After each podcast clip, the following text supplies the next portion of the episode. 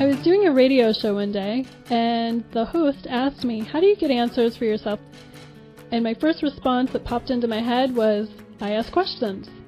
You see, a question is a big door opener that says, Open sesame. It's the thing that brings you the most awareness. Questions bring awareness. If I say, What is your name? and you say, Julie, I received what? Awareness. And even if you don't answer me, I receive awareness. I might not know what it means, but I did receive feedback. If you didn't answer me, it could be that you don't want to talk to me, or you need a hearing aid, or you hate my shirt.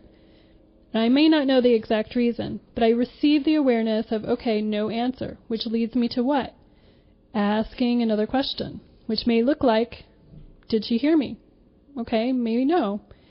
And then I got a new awareness. She didn't hear me.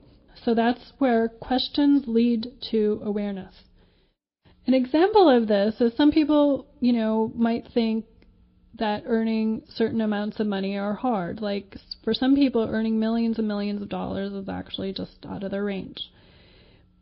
But what if you were, for instance, Bill Gates, and you had some intuitive awareness, some guiding force, and you got him excited enough to proceed with a computer operating system? Do you think he asked a few questions? Do you think that he somehow had this in front of him and said, Wow, what would this look like if I took it forward in the world? And somewhere he plucked down from the ethers information, like, Oh my God, if I take this forward, it could change the whole world. You know, he asked questions. You too can receive this type of information. Did you know that Jack Canfield and Mark Victor Hansen, who wrote the books The Chicken Soup for the Soul series, that's how what they did to get the name for the title? They kept saying they wanted a mega best selling title. And they said to the universe, please show us what the mega best selling title is. What? Asking a question, right? What is the mega best selling title? And one day in meditation, to Jack Canfield, the answer appeared. It just popped in. He got the uh, heads up for Chicken Soup for the Soul, and using the power of his spiritual senses and his intuition, he received it. What if they had quit and only asked once? Maybe it would have never showed up. But they just kept asking until it showed up. That's the power of asking. And it's how I live my life, and it's how I hope you would live your life. You know, you're driving down the road and you ask, if I drive my car straight left or right, which one is the shortcut? You see what I mean? It's just a choice. It's amazing how many questions kids ask. Maybe you stopped asking questions because you drove your parents nuts. And what if the very thing that drove your parents nuts is the exact thing that expands your future and opens doors and windows?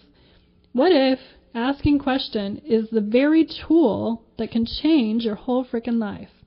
When I'm consulting with a client, I am asking questions to myself or their guides or the higher aspect of themselves, and I'm going, what's up with them? What's their deal? What do they need to hear? How can their life be better? How can their marriage be better? How can their family life be better? If they take this path, where does it lead them? Another thing I have noticed that in school, if you get a wrong answer, you get a big fat red mark on your page. So it makes you afraid to ask questions sometimes. You're afraid to be wrong, and then you quit asking questions, and then you cut yourself off from the information, and maybe this information could actually change your life and give you more choice and expansion from which to live. If someone asks me a question, I say, Great.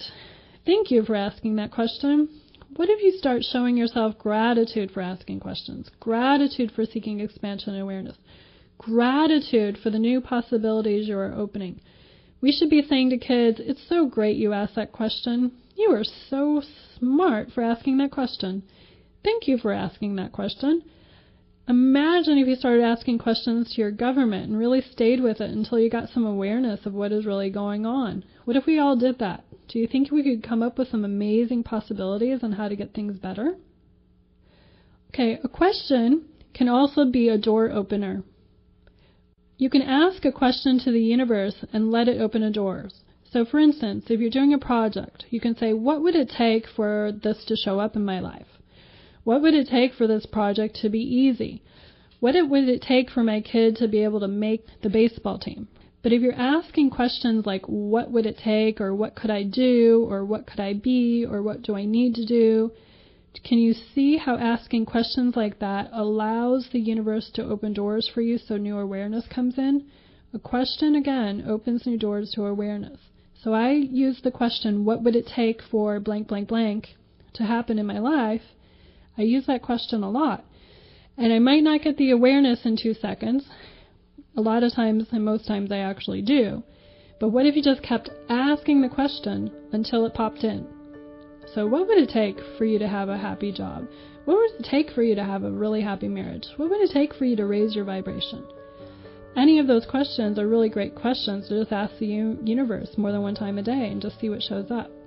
So, questions are door openers and can actually help you manifest things.